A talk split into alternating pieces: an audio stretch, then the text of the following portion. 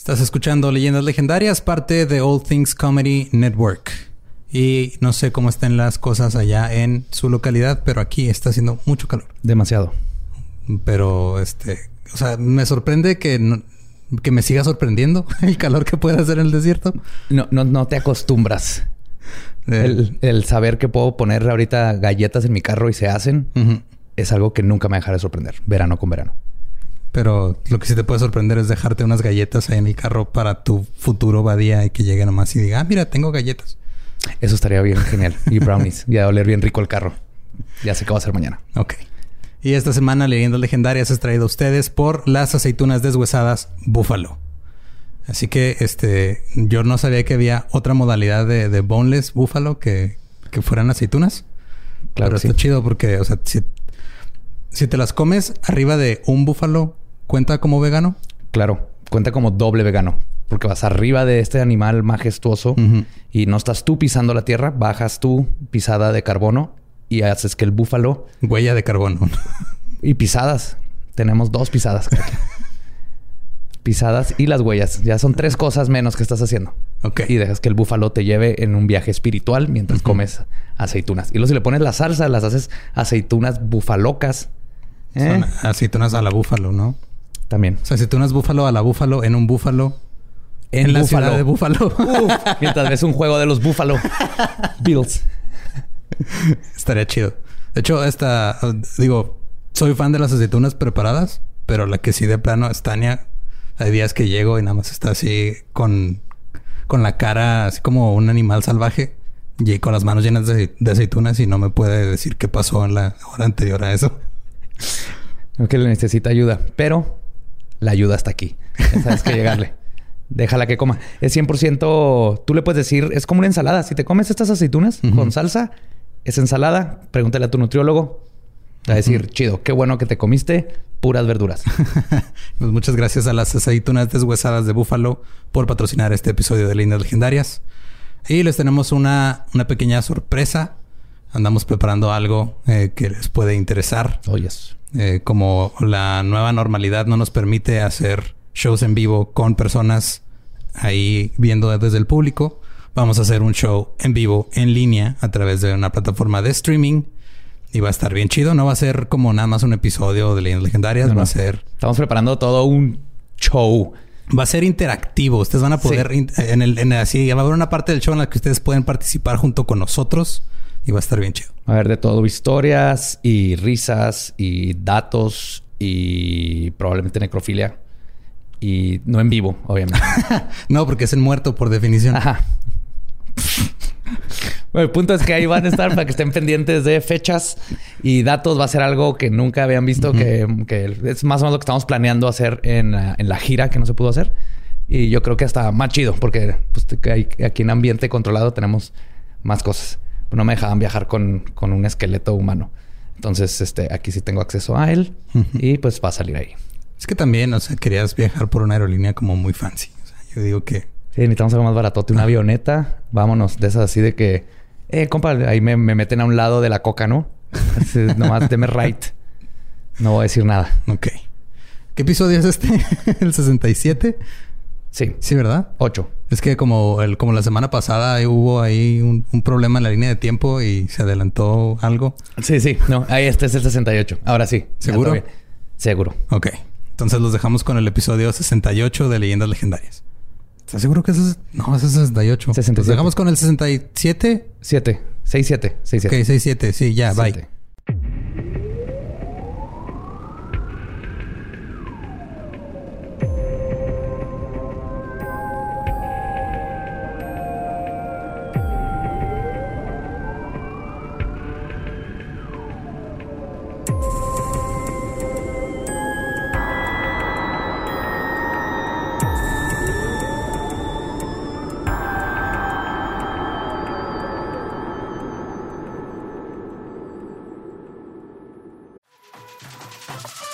We got a bunch of fries, of course, because when you're Mickey D's, you got to get fries. Delicious.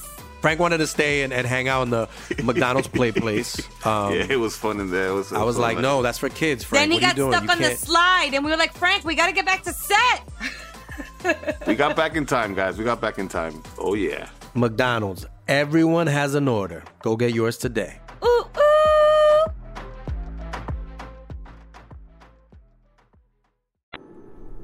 Bienvenidos a Leyendas Legendarias, el podcast en donde cada semana yo, José Antonio Badía, le contaré a Eduardo Espinosa y a Mario Capistrán casos de crimen real, fenómenos paranormales o eventos históricos tan peculiares, notorios y fantásticos que se ganaron el título de Leyendas Legendarias.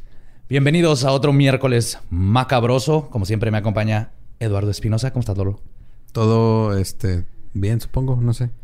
Y a mi izquierda en la silla embrujada, Mario Borre. ¿Cómo Todo estás, muy bien. chiquito? yo- ¿Todo bien? Muy bien, gracias. ¿Tú? ¿Me gusta? ¿Alguna novedad? ¿Alguien?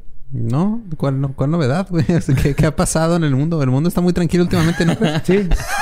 me di cuenta que pues mis paredes siguen del mismo color. Eso sí No. es una constante en mi vida. Qué bueno, sí. Bueno, la del baño ya no, pero las otras sí. Y eso, eso me, me hace sentir mejor en este, en tu este baño mundo. parece cuando entras a una nave espacial, güey. Así, uf, bien Sí. futurista me gusta tu baño. Está así de... Está raro que entras al baño de Badía y el espejo te habla, güey. Sí. y un día me dijo que podía grabar y desde entonces me volteó así tantito. Para que no me grabe.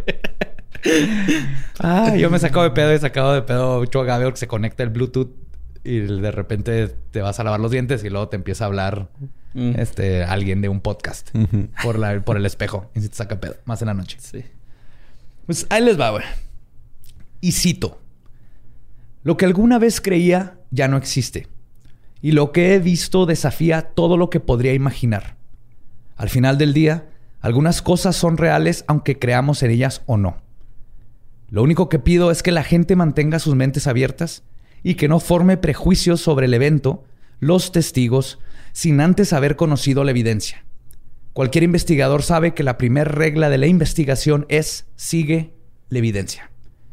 Esta es una cita de Jim Pennington, sargento del Estado Mayor de la Fuerza Aérea de los Estados Unidos, después de su encuentro del segundo tipo en uno de los casos mejor documentados en el mundo sobre ovnis, y es conocido como el Roswell de Inglaterra. Hoy les voy a contar del incidente Rendlesham. Rendlesham. Oh, sí. Tocan ovnis, caballeros. Sé que este es tu. Sí, está chido porque... Este es tu eh, tamal de rojo. Sí, bueno, aquí sería más bien mi, mi té con galletitas porque es Porque británico. es británico. Ajá. Sí, está bien. Este caso está bien chido, güey.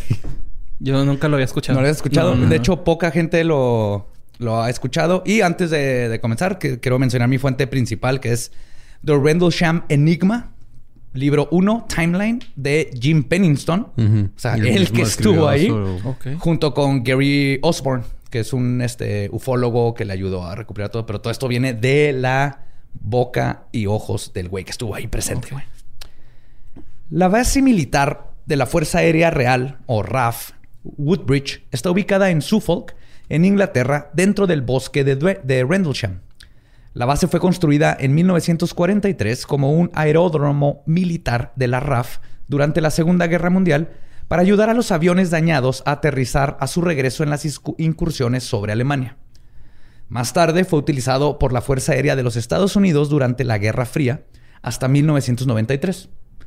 Durante muchos años, el ala 81 de combate también funcionó desde la base cercana, Bentwaters, de la RAF, haciendo que Bentwaters y Woodbridge se conocieran como las bases gemelas. Ok. Entonces están dos- son dos bases muy cerquitas. Y el 25 de diciembre de 1980, a las 23 horas, eh, Bien. estamos hablando de cosas militares, güey. Son Claro, 23 horas. 23 horas. Pum, pum, pum. Yo de niño descubrí que si le restas 12, te da la hora. Y me- Pero el pedo es así de, güey, si supiera restar, sabría qué hora es. Sí, batallo. Tardo más en restar porque lo tengo que hacer con mis dedos, pero yo sé que 23 menos 12 son 11. Eran las, eran las 11. Por ejemplo, también al, al 19, ¿no? Le quitas 2 al 9 y lo ya son las 7. Y Ajá. luego ya con ese te, te guías. ¿No? Pues yo sí le hago, güey. Sí, yo le quito. O sea, el 20 es el yo 8, le quito 21 12. 9, Ajá. 22 10, 23 Tú lo hiciste 11. más fácil que yo. Pero los militares No sé cómo sentirme al respecto de esta conversación. Güey, yo no sabía leer, yo no sabía leer el pinche reloj de manecillas hasta hace poquito, güey. O sea, entonces... Pues el sargento del Estado Mayor, Bud Stephens, estaba a cargo de la patrulla de seguridad. Acompañándolo estaba el piloto de primera clase John Frederick Burroughs. Y fuera de que era Navidad y ellos estaban atorados revisando el perímetro de la base en lugar de estar cenando, Era una noche como cualquier otra. Hasta que no. Ambos hombres se dirigían hacia la puerta este del complejo y Burroughs comenta que estaba harto de escuchar las filosofías de vida de Stephens. Cuando los dos vieron en el cielo unas luces extrañas, azules y rojas, que volaban del este a unos kilómetros fuera del perímetro de la base, sobrevolando el bosque de Rendlesham, que lo rodea. Atónitos a lo que estaban viendo, pero sin asumir algo sobrenatural aún, los dos vieron cómo las luces bajaban en- entre el dosel del bosque, lo que causó que el mismo eh, bosque se iluminara desde adentro. En su declaración, Burroughs testificó que, y cito, eran luces rojas y azules, con las luces rojas que parpadeaban estaban localizadas arriba de las azules. O sea, estaba tan clarito que alcanzaban a distinguir las dos luces una de la otra. El sargento Stephens le preguntó a su superior si lo que estaban viendo era normal, a lo que Burroughs le contestó y citó, fuck no, this is not normal. O sea, sí. Más no, de mate. sí. No, no, güey, esto, esto no es normal. De pronto, los dos patrulleros observaron lo que parecían ser dos fuentes de luz diferentes. Una era más blanca y estaba cerca del camino que lleva a la puerta. Y la otra, con las distintivas luces azules y rojas, estaba dentro del bosque. De repente, los dos soldados sintieron lo que describen como, y cito, electricidad estática en el ambiente. Además de un ¿Y se sentimiento... empezaron a besar o como Había química. electricidad y luego sigue la química y luego ya Este, este es muy buen plot para una buena película de gay porn. Burroughs sintió el ambiente eléctrico. Así Hola, empieza la de. E.T. porn. Qué feo estaba E.T. porn. Sí. La, Además- la escena del dedo, güey. la-. Finger. Y lo brilla por dentro. Espérate, ¿lo viste hasta este Como punto? de niño cuando te ponías la, linterna en- a- abajo de la mano para que se viera roja tu mano. Ajá. Que yo sé que existe, pero no lo vi hasta ese punto. güey. eres un campeón. Me lo de la vida. imaginé, me no te avergüences, eres un adulto. Puedes ver toda la pornografía que quieras. Con o sin extraterrestres. Es que E.T. es E.T. sí. Pues además de esto, describen un, describieron un sentimiento de alta extrañeza. Y un, este, sentían pavor que los acogió casi al mismo tiempo. A pesar de que no estaba pasando nada más que estaban viendo unas luces. sí, todo eso está... Entonces Stephens sintió la alta extrañeza. Sí. Y vio la madera que Sí, traía primero sintió la alta Burroughs, extrañeza y luego sintió la dura extrañeza de Burroughs. lo cual no le extrañaba para nada. Sabiendo que algo no estaba bien, decidieron pedir ayuda, así que manejaron hasta la entrada este para poder usar la línea fija, ya que sabían que sus radios podían ser interceptados por civiles. ok. Entonces fueron a, a buscar algo que no encontrarían en estas épocas. Un teléfono fijo. Un teléfono fijo, ajá, es un teléfono que antes estaban, se conectaban a la tierra y las vibraciones se iban por el concreto. Algo así, no sé cómo funcionan los teléfonos, yo no me sé qué funciona. Había un hilito, güey, en el teléfono que iba hacia un vasito. ¿no? Que iba hasta el vaso del otro lado. Ajá. Así le hacíamos. El que contestó el teléfono fue el sargento Crash McCabe. Crash. Ese, es, ese es un nombre de. Si, eres este Crash McCabe, tienes que ser un chingón en el ejército. o no ¿Quién- saber manejar. o- Quien obviamente no les creyó nada a Burroughs a pesar de ser su superior. Porque ya había sido víctima de varias bromas de él. Sí, Pobre güey. pendejo, güey. Entonces pidió hablar con Stephens, quien confirmó lo que estaba viendo. McCabe entonces marcó a una de las torres del radar, quienes le dijeron que no habían visto nada. Pero con dos soldados reportando algo, McCabe tenía que seguir el protocolo y transfirió la llamada al CSC, o Center for Security Control, el, centro, de, el centro de control de seguridad. El controlador, sargento Dave Coffey, alertó al comandante teniente Fred Skip Buran. ¿Qué pedo con- güey? Esto es, Parece ¿qué- pa- esto es Top Gun. Top Gun es un documental, güey. Después de leer esto es un documental, güey. Y también súper eh, homoerótico, güey, Top Gun. Obviamente. Esa escena de voleibol, ¡uf! Sí, y aparte hay jets. Sí. Sí, objetos así fálicos ultrasónicos. De propulsión a chorro. Pues todo esto estaba siendo monitoreado por el maestro sargento J.D. Chandler, quien llamó a Jim Pennington, una de las únicas ocho personas en la base con el grado de autorización, autorización de top secret. Ok.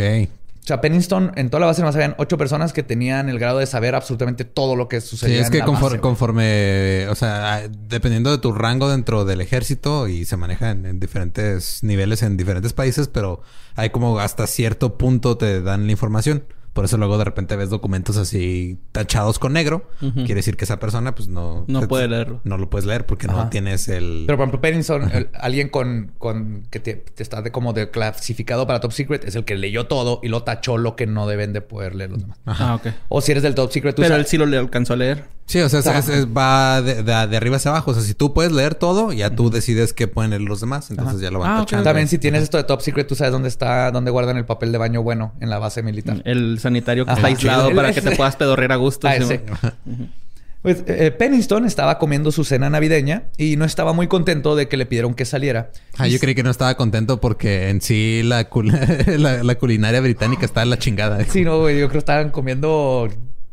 ah, Eh, intestinos de oveja rellenos Ah, de anguila. Es, es- es- ¿Cómo se llama? Gelatina con anguila. Gelatina. Existe. Sí. Búsquenlo. Gelatina de anguila. Y no es de que hagan... No, pero esa es, gelatina es de anguila. escocesa, ¿no? ¿O esa? ¿O No, es inglesa. ¿Es inglesa? Sí, es anguila adentro de gelatina. Sí, o sea, es gelatina rellena de anguila. Pero piensa en eso. No. Hoy que te vas a dormir. Y de otra vez pro- probamos an- anguila, ¿no, güey? No. Ah, no es cierto. La otra madre era... Víbora de cascabel. No, lo que nos trajo Lobito, güey. Que era un snack acá chino o japonés. No me acuerdo. Era pescuezo de algo, ¿no? Ah, está en asqueroso. Pescuezo de Pero pato. no, venía como alga, ¿no? Algo así. Era... Ah, también algas. Pero luego nos dio pescuezos de ganso. El pescuezo de ganso, nomás jalarlo, güey. Porque no neta que comerlo. No, güey. Está en asquerosote esa madre. Sí, como que te cala de la parte baja de la garganta, ¿no? así. Y el, el- el relleno está raro. Está viscoso. Está Cremosito. Como de Mariano nos logró seguir. ¿Sí? ¡Yeah! Eh, Pues le, le pidieron que saliera y se dirigiera a la puerta este. Y como buen soldado acató las órdenes y se dirigió a ver a sus compatriotas. Para este punto ya eran las 12.02 de la mañana del viernes 26 de diciembre. Boxing Day. Boxing Day, ajá. El día de las cajas en Así le dicen los, los ingleses. Que es cuando guardas todo lo de Navidad en la caja. Porque allá quitan las le chingan. Se le quitan el día siguiente, quitan toda la decoración. Creo que sí es por eso Boxing Day, ¿no? Es que tiene que, tiene que ver con que empacan cosas, pero no me acuerdo exactamente si es lo Asumo que, ajá, es lo que yo siempre he sabido. Si Y sabe también es el día donde hay un... O sea, es, es como... Ya ves que en, en Estados Unidos, después del Día de Acción de Gracias, el, el Black Friday, hay un chingo de juegos de fútbol americano. Ajá. En, en Inglaterra hay un ¿El chingo soccer? de partidos de soccer, güey. Ah, claro. No Allá le dicen soccer. Es el. Boxing Day. Allá le dicen dicen- fútbol. Ah, no, fútbol. Sí, es cierto. fútbol. Soccer es el gabacho. Sí. cierto. Perdón, perdón. Cuando Pennington llegó a la puerta este, encontró a Burroughs y a Stephens y les preguntó cuál era el problema. Burroughs dijo, y cito, esto es increíble. Y simplemente extendió el brazo apuntando hacia lo que era una esfera de luz que emanaba del bosque. Pennington había estado presente en por lo menos 30 o 40 accidentes aéreos durante su carrera, y lo primero que pensó es que quizás un avión A-10 se había estrellado, aunque se le hizo extraño que no había ni humo ni olor a quemado. Ok. ¿Cuáles son los A10? ¿Es algún modelo más chiquito, ah, como más avionetesco Ok. militar. Ajá. Es entonces cuando le preguntó al sargento Stephens si había escuchado una explosión y Stephens le contestó diciendo, y cito, no Jim, no hubo una explosión. Ni una nave estrellándose. Aterrizó. Uh. Obviamente, Pennington seguía intentando explicar todo de una forma lógica. Por lo denso del bosque era imposible que un avión aterrizara. Pero preguntó que si no podía haber sido un helicóptero, a lo que Burroughs le contestó y cito, Esas madres se caen solas. Eh, Burroughs le contestó y cito, no fue un helicóptero, Jim. Creo que aterrizó un ovni en el bosque. Fuck. Sí, ya le dijo eso. o sea, es que era tan A la bravota. pinche, güey, a la bravota, güey. Aún algo incrédulo pero preocupado, Pennington supo que esto era una situación de emergencia y llamó al sargento Dillard y le reportó que tenía un posible accidente aéreo. Dillard habló con las torres de control para ver si tenían récord de algún avión o helicóptero que haya pedido ayuda o tenido un accidente.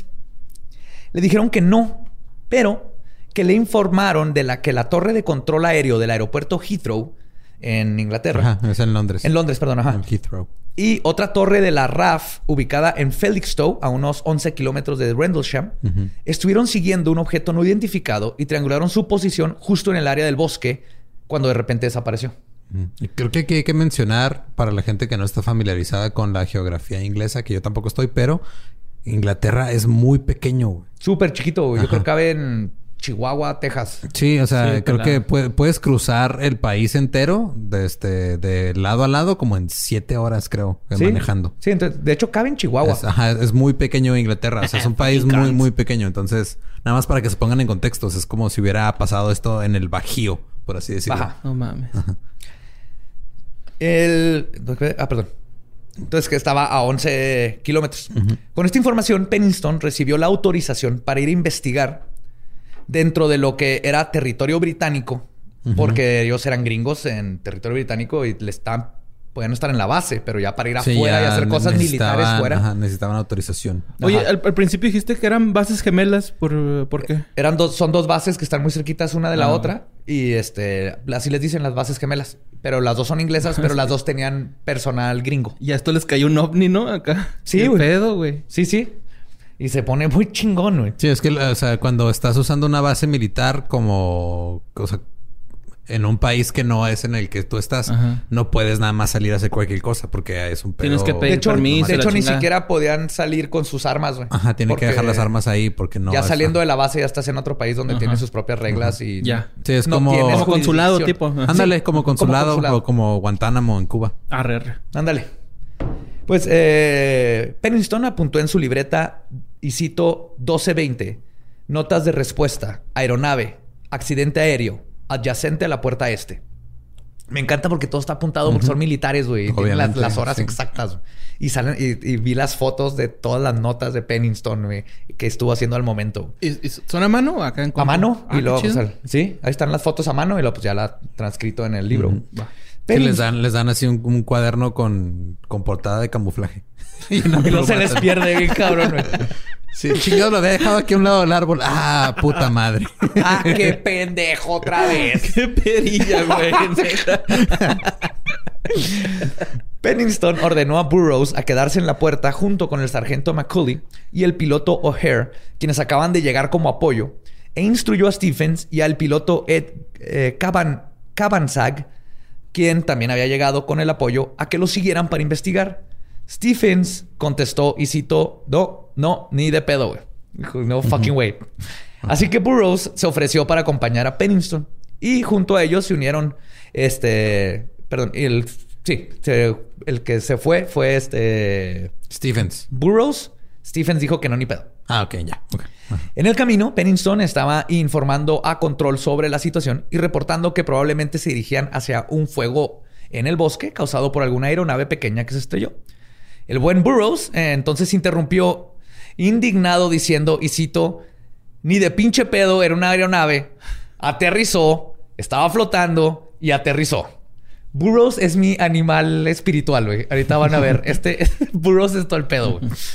Cuando llegaron a donde comenzaba la línea de árboles del bosque, tuvieron que abandonar su vehículo y continuar a pie. Para las 12.51, Pennington tuvo que mandar de regreso al vehículo a Cabansang porque los radios de todos estaban mostrando interferencia, mientras más se, se adentraban en el bosque. Después de caminar unos 50 metros de su jeep hacia el sureste, Pennington y Burroughs comenzaron a sentir lo que describen como que el aire estaba electrificado y se sentía una especie de energía pesada en todo el ambiente. Sí. Ah, y entonces Había mandan a Kassenbach porque rara. dijo, allá en el Jeep todavía puede comunicarse. Entonces, pues vamos caminando y le gritamos cualquier cosa a este güey para que ese güey lo, lo diga por el radio. Los dos describen que se sentía como estar entrando a un área con un campo electroestático muy fuerte. El cabello de sus cabezas, brazos, cuellos y todo su cuerpo estaba de punta. Y su ropa mostraba el mismo efecto.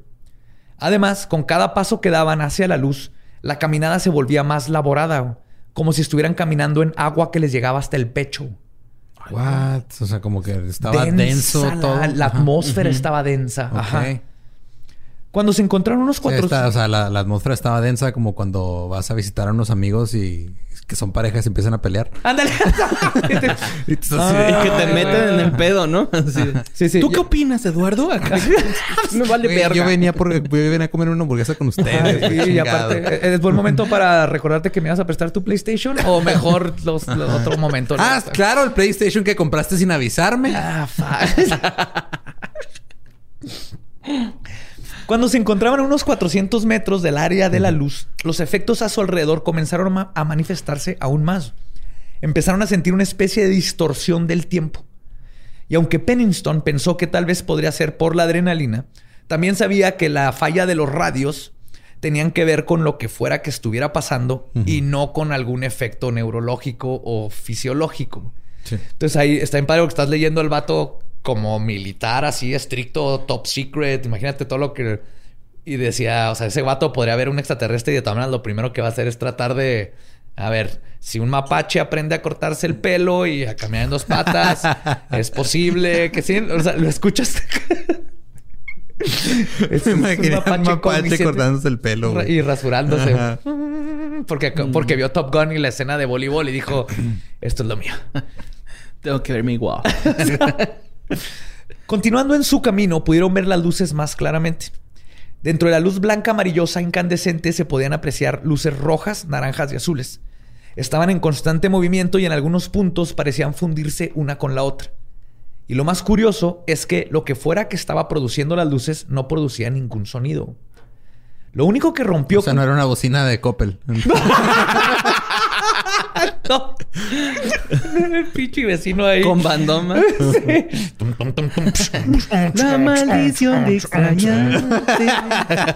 Güey, ya, ya, ya, ya, ya estuvo con esa rola, güey. Ya la traes pegada así un chingo. Y el mapache. No, no, no, no, no. Es Snoop Dogg así, rapea. Así rapea Snoop Dogg, ¿no? Esa figura. Maldición. Y el mapache desnudo ahí con su bocina de Coppel y jugando voleibol. Lo único que rompió con el silencio del bosque fue el ruido de varios animales que se podían escuchar gimiendo con estrés y huyendo del área. güey. Al grado de que Pennington comenzó a sentir una leve vibración en el piso y luego fue sorprendido por varios venados, aves y otras criaturas que pasaron junto a él, obviamente alejándose de lo que fuera que estaba produciendo la luz. güey. No mames, era Blancanieves. Sí, le pasó un anti-Blancanieves, güey. Así de que a la verga, güey. Hay un mapache que, Corran, que aprendió a rasurarse, güey. Córrele. Los enanitos. Corra nos va a poner a limpiar otra vez. Bien antihigiénica, va, güey. Los venados limpiando los platos, güey. Se pasa de lanza la blanca. Ay, güey. Los dos hombres continuaron hacia el objeto mientras Burroughs seguía diciendo, y cito, te dije que no era un puto avión. Lo vimos flotar y aterrizar.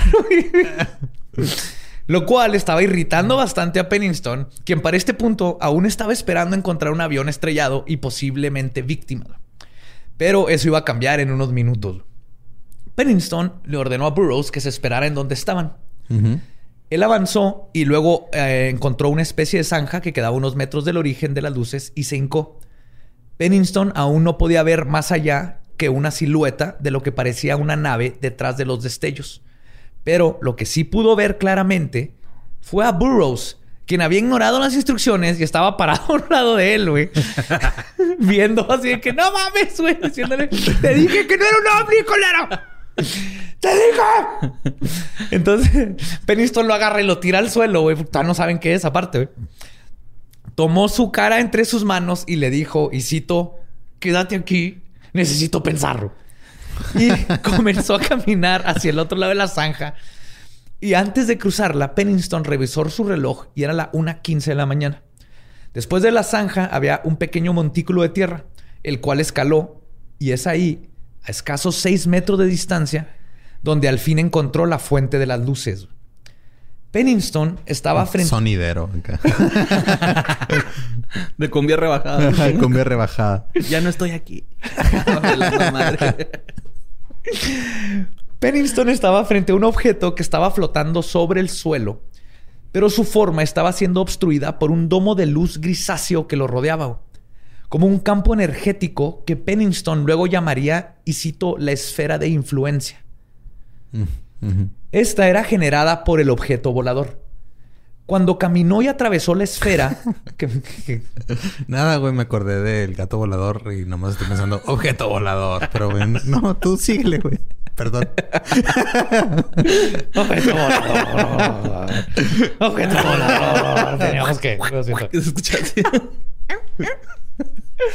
Pues, cuando Pennington caminó y atravesó la esfera, esta parecía colapsarse a su alrededor y volver a formarse atrás. O sea, imagínense una esfera hecha como de humo Ajá.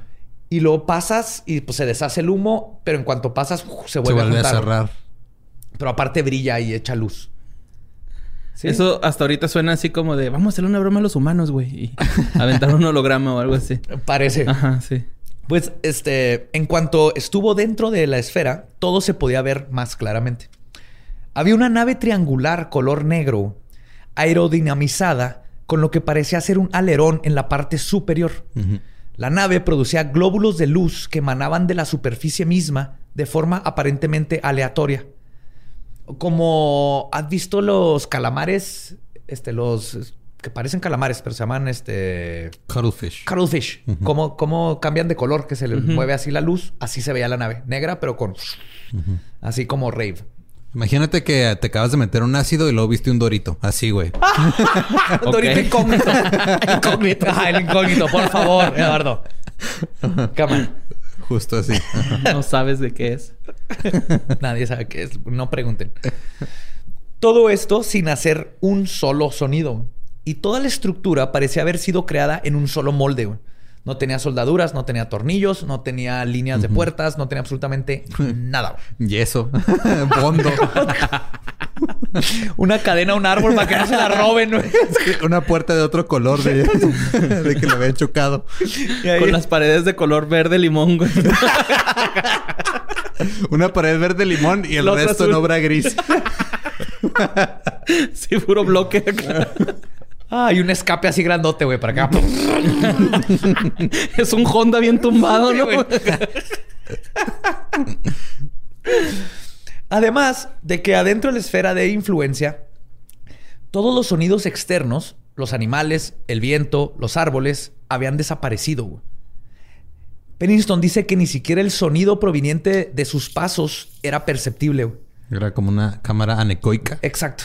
Nada. No escuchaba absolutamente nada. De Ni repente... se escuchaba cuando abrían la chela ni no. Nada. Ahí, ahí, Ahí no pudo hubiera haber abierto la chela sin que se escuchara en, en- en todo el Y podcast. lo hice lo más despacito que pude. Deberíamos grabar ahí. Oye, ese sería el mejor lugar para grabar bandas de Ah, todo. no empiecen, güey. Ya. Ya estuvo, neta. de repente, a unos tres metros, Pennington vio a Burroughs, que de nuevo no había hecho caso y que estaba, parado justo afuera. Estaba pe- pegado en la esfera, güey, por afuera. Es como cuando le dices a tu perro, quédate ahí, pero tu perro va atrás de ti y te sigue porque quiere ver qué está pasando. Güey, es como si le dices a Badía, quédate allá, voy a ver el ovni. No me voy a quedar allá, güey. Yo voy a estar pegado ahí, tal vez tocándome poquito. Y el güey. No sé, no sé cómo Poquito. reaccionaría. Ajá. No sé qué tan erótico sería un contacto de esa distancia. Que no tienes sueños, hazte para allá. Yo solo quiero tener el copete bien parado acá. Así me lo he imaginado todo este tiempo, güey. Como Skinner rudo, güey. Pues este estaba parado fuera de la esfera y parecía estar inmovilizado viendo hacia la luz. Por más que le gritó, parecía que el sonido de su voz no podía escapar la esfera, güey. O sea, Pennington le gritaba, Burroughs. Y no que te salía de la esfera. Sentado, cabrón. Y no salía, ajá, porque Burroughs no le hacía caso. A pesar de que Pennington estaba preocupado por su compañero, sabía que lo más importante era evaluar lo que estaba sucediendo para saber si se trataba de una amenaza y tener algo que reportar a sus superiores. Continuó haciendo anotaciones y tomando fotos. Pero mientras más se acercaba a la nave, más sentía la dilatación del tiempo. Y del ano. Ese era yo. Ese era yo estando ahí. Ah, ¿Qué es esto que estoy Bueno, sintiendo? más bien sería la antidilatación porque se te va frunciendo más, ¿no? True. Sí. Bueno, bueno, depende. Filatar No, es yo creo que se Badía se emocionaría más, güey, si ve Sí, un ovni. Sí, Sí, a mí me salen otros dos pezones y todos se paran.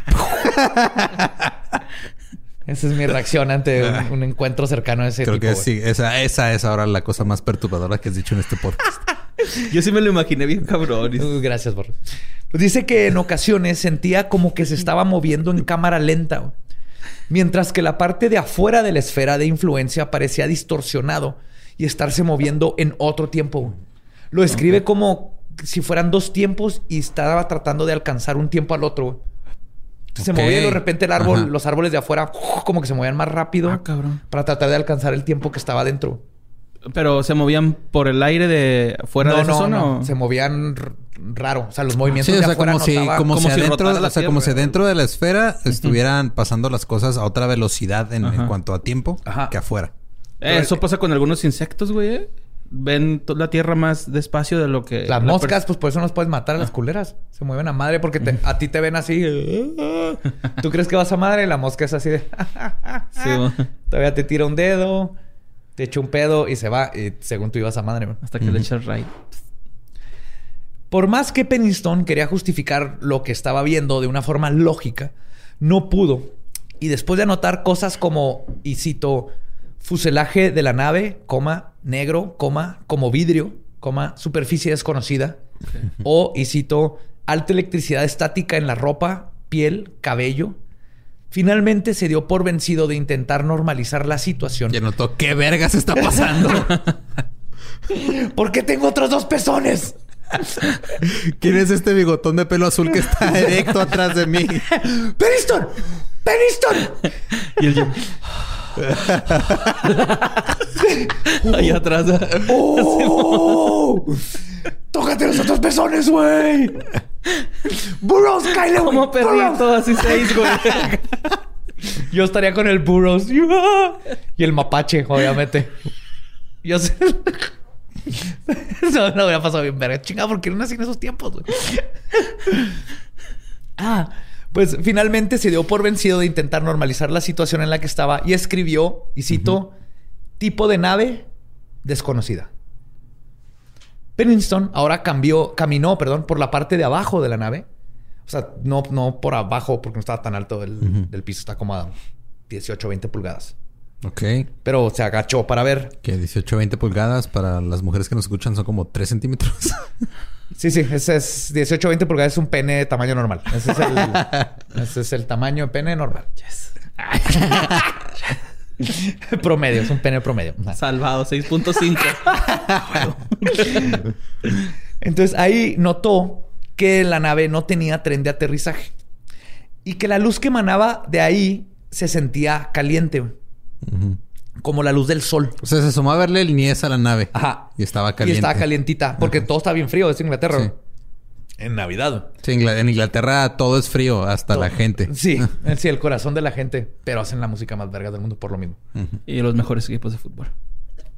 Mira, eso También. es hasta cierto punto debatible, pero Bueno, hay unos, hay unos Bueno, pero ahí, ¿no? ahí inventaron el fútbol, lo afinaron. ahí lo Hay inventaron. hooligans. Entonces, Sí, sí.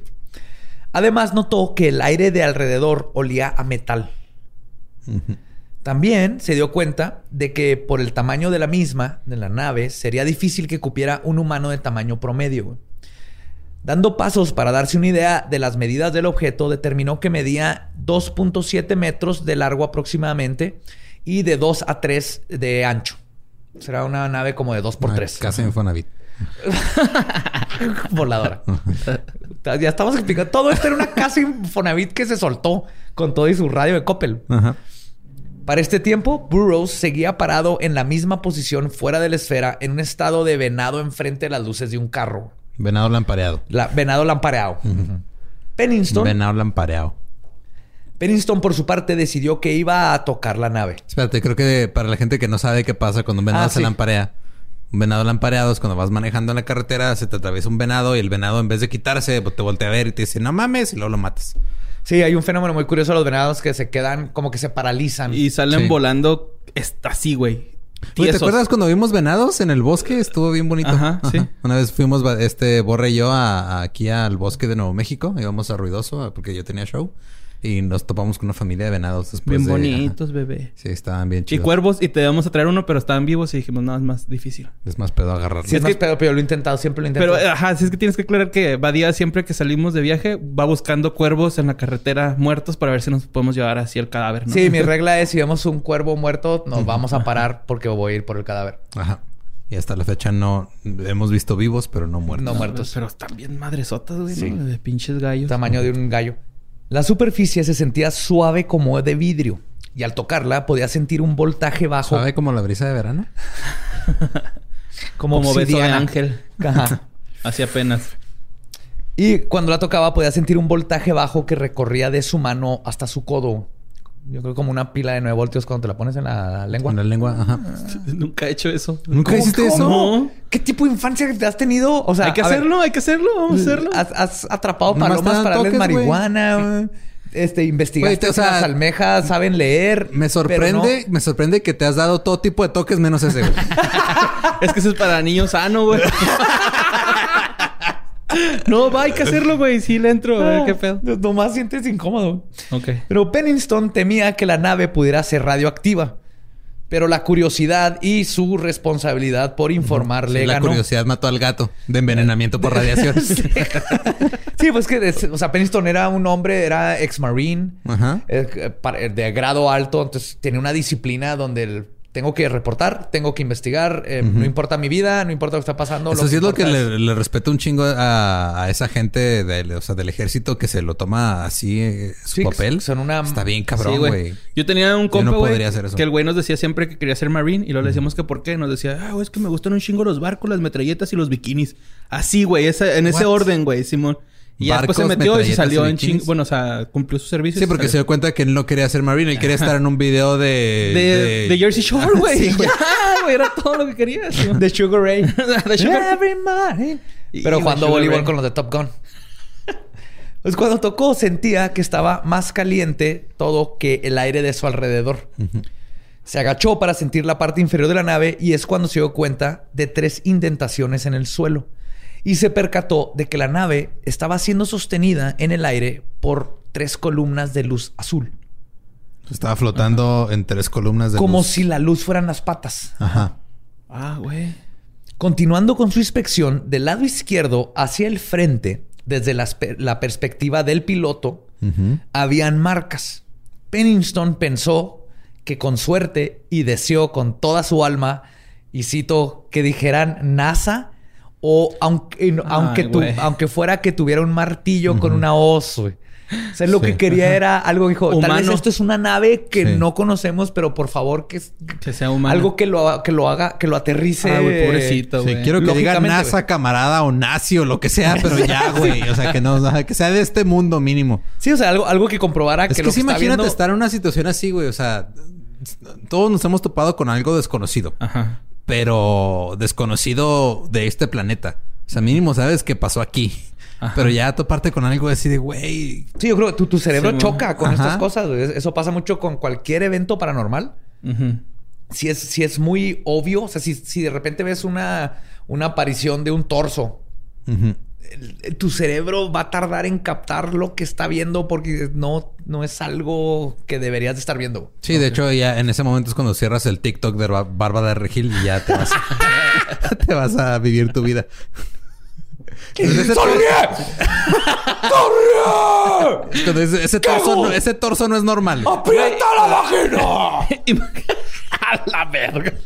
¡Oh! Así musculosa. Güey, tiene músculos en los párpados. Esa... Güey, imagínate darte un body shot de Bárbara de Regil en su abdomen. güey. Bárbara No, Regil. güey, ¿Sí no. sabes que cómo se hizo rica? Apri- aprieta, aprieta carbón con, y lo hace diamantes. ¡Ah! Haciendo ejercicios Kegel. ¡Ah! Lleva seis diamantes hasta donde yo sé. Como ostra, pero con diamante. Sí, también perlas. Pues no eran símbolos de la NASA ni de nada reconocido, güey. De hecho, eran unos símbolos muy extraños que le pedía este, a Gabriela, que es experta en, en símbolos cósmicos, que los describiera. Y según ella, es una pieza de Tetris chueca, un juguete de jirafa minimalista, eh, un instructivo de IKEA con tornillo, un tipi exclamando y la vista transversal de un tope mal hecho. Esos son los símbolos. ajá. Eh. Y a mero arriba Sí, había es un es cierto, círculo, es, cierto. Un, ajá, es un círculo con un triángulo y tiene De, de pura casualidad, ¿no te buscaste en, en Google la gente que se ha tatuado esos símbolos? Hay un chingo de tatuajes de esos, güey. ¿A Me poco? imagino. Y de hecho, para los que no, la portada del episodio tiene estos símbolos y de todas maneras, pues ahí van a estar en los show notes los símbolos. Ah, cabrón. Ajá. Pues, es- está- entonces, si no han visto nada de eso, imagínense lo que les acabo de decir. En la mañana del 26 de diciembre, aproximadamente a las 7.20 de la mañana, Pennington y Burroughs fueron a dar su reporte al capitán Verano. Ah, antes de esto, se me olvidó completamente. Este, se salió y luego la nave se le vieron Se cómo fue. se Ajá. levantó y se fue. Ah, ¿la brava? Sí, güey. Entonces van a dar su reporte. Y luego, es que sí, o sea, fue como, digo, lo, lo- de lo que recuerdo de ese caso, más que nada son esos símbolos, porque el güey los copió tal cual, los puso en, en su, O sea, lo que les en, enseñé en su están, reporte, en su bitácora. están en su Y libreta. están, mamá. es- o sea, el güey se, se tomó el tiempo de, de tomarlos así bien cabrón. Y Pues por eso hay que gente lo que, se lo ha, se lo ha tatuado. Y este, y luego ya después de que, bueno, según lo que recuerdo de, de este caso, después de que salieron de ahí, vieron que esa madre se fue. Y luego hay un periodo de unas horas en las que yo supongo que estaba procesando lo que había pasado. Eh, o no sé si tenía que ver con la distorsión de tiempo dentro de la esfera. Que ya cuando van a dar el reporte en la madrugada, ya habían pasado como creo que cinco o seis horas desde Sí. que llegaron, ¿no? A la Sí, nave. así es. No mames, o sea, pasó mucho más tiempo. Ajá. Como la Sí, película de hecho, su- el reloj de, de Burroughs, a pesar de ser de cuarzo, estaba 45 minutos atrasado. Ah, güey. El cuarzo es, o sea, no, no se atrasa, güey. Como esta película de Aliens también, güey, ¿no? Que es medio romanticona. Que dejan caer así una esfera con un... Con una especie que da vueltas y luego... Alien. A la de contacto. Ajá, sí, que dice que... Ah, con se grabó Foster, pura... que la ajá, mandan. Que es puro estática, ¿no? Sí, Lo pero que dice se grabaron 11 un- minutos de estática. ajá, sí, Ajá, man. sí, man. Sí. Esa, esa película está chida, güey. De hecho, es como desde el 97, creo. Ajá, sí. Es como Amor y Aliens. Está chida. Ajá. Está basada en un libro de Carl Sagan. Sí. Ah, ok. Oh, y una cosa muy importante que me faltó decirles. La- los símbolos estaban como en bajo relieve en el material. Y cuando tocó este Pennington, uno de los símbolos, una ola de unos y ceros empezaron a llegarle a la cabeza. Ah, cabrón. Sí, en cuanto lo tocó, empezó a, a- como a este, visualizar 1 0 0 0 1 1 Ah, la verga. Sí. Y eso fue lo que hizo que soltara, Soltara. y dijo, Ya sé lo que ¿qué significa la vida. chingados? No, dijo a la verga y se fueron, Sí. güey. Desde ese día se puso lentes oscuros y una gabardina, güey. Y andaba de mamador en toda la- por la vida ahí. Pues en la mañana del 26 de diciembre, aproximadamente, aproximadamente, aproximadamente Aproximadamente. a las 7.20 de la mañana, Pennington y Burroughs fueron a dar su reporte al capitán Verrano. Verano. Verano. Ajá. Ujú. Pennington Y le les dijo, a ver. Pennington le dijo a Burroughs que no dijera nada, al menos que le preguntaran directamente. Y que lo dejara hablar a él, porque este incidente podría terminar con sus carreras. Mm. De acuerdo al reporte AF-1569 de la Fuerza Aérea de los Estados Unidos, Pennington reportó que, y cito, fuimos los primeros en llegar a un posible accidente aéreo y llegando al sitio nos topamos con una nave no identificada, completamente intacta, de origen desconocido. Ok. O sea, bien, no, no dijo Si nos ovnis dijo, ni este pedo es un nomás extraterrestre y no, Lo hizo como Ajá. que la, la forma diplomática de decir, eh, Ajá. pasó esto, no estoy diciendo que estoy bien pinche loco. El capitán Verano no se notó sorprendido y parecía comprender perfectamente las cuidadosas palabras escogidas por Pennington para des- describir el incidente y prosiguió a decirles a los dos hombres, y cito, no existe una forma prudente de reportar esto, caballeros. La experiencia que ustedes tuvieron esta noche ya no es algo que se pueda reportar a través de los canales de la Fuerza Aérea. Después de esto, comenzó a platicarles del proyecto Blue Book, Uh. que es el, el proyecto cuando estaba Alec Hynek, que es fue cuando el gobierno empezó a investigar todo el fenómeno ovni, estaba en estos tiempos todavía activo. Si no, la serie del History Channel es... es, es- Ah, es ahí. un- eh, agarran el nombre para hacer chingaderas. Sí. Pero... Y les dijo, y ah, les comentó que lo que habían visto no era más que, y cito, uno de miles de avista- avistamientos sin explicación que suceden cada año. Ustedes vieron algo y la torre de control de Heathrow lo confirma. Así que creo que deberían de volver al bosque a recopilar más evidencia. Fuck. Sí, es el mismo capitán ya sabía que hay chingaderas y les dijo así como, este, pues no ah, se puede ya oficialmente, pero pues van a ver si ya puso la marrana. No mames. Huevos de. Ajá. a las 8.20, Bennington y Burroughs arribaron a el área del incidente y encontraron las indentaciones en el suelo dejadas por los haz de luz de la nave. Ya de día se pudieron percatar de que medían aproximadamente 18 centímetros de diámetro y formaban una indenta- indentación cónica, O sea, como, Como, de la piquito. forma de... como un cono hacia Ajá. adentro. ajá. Las tres marcas formaban un triángulo equilátero perfecto y también notaron que el suelo estaba tan congelado que ni siquiera su propio automóvil hacía marcas profundas.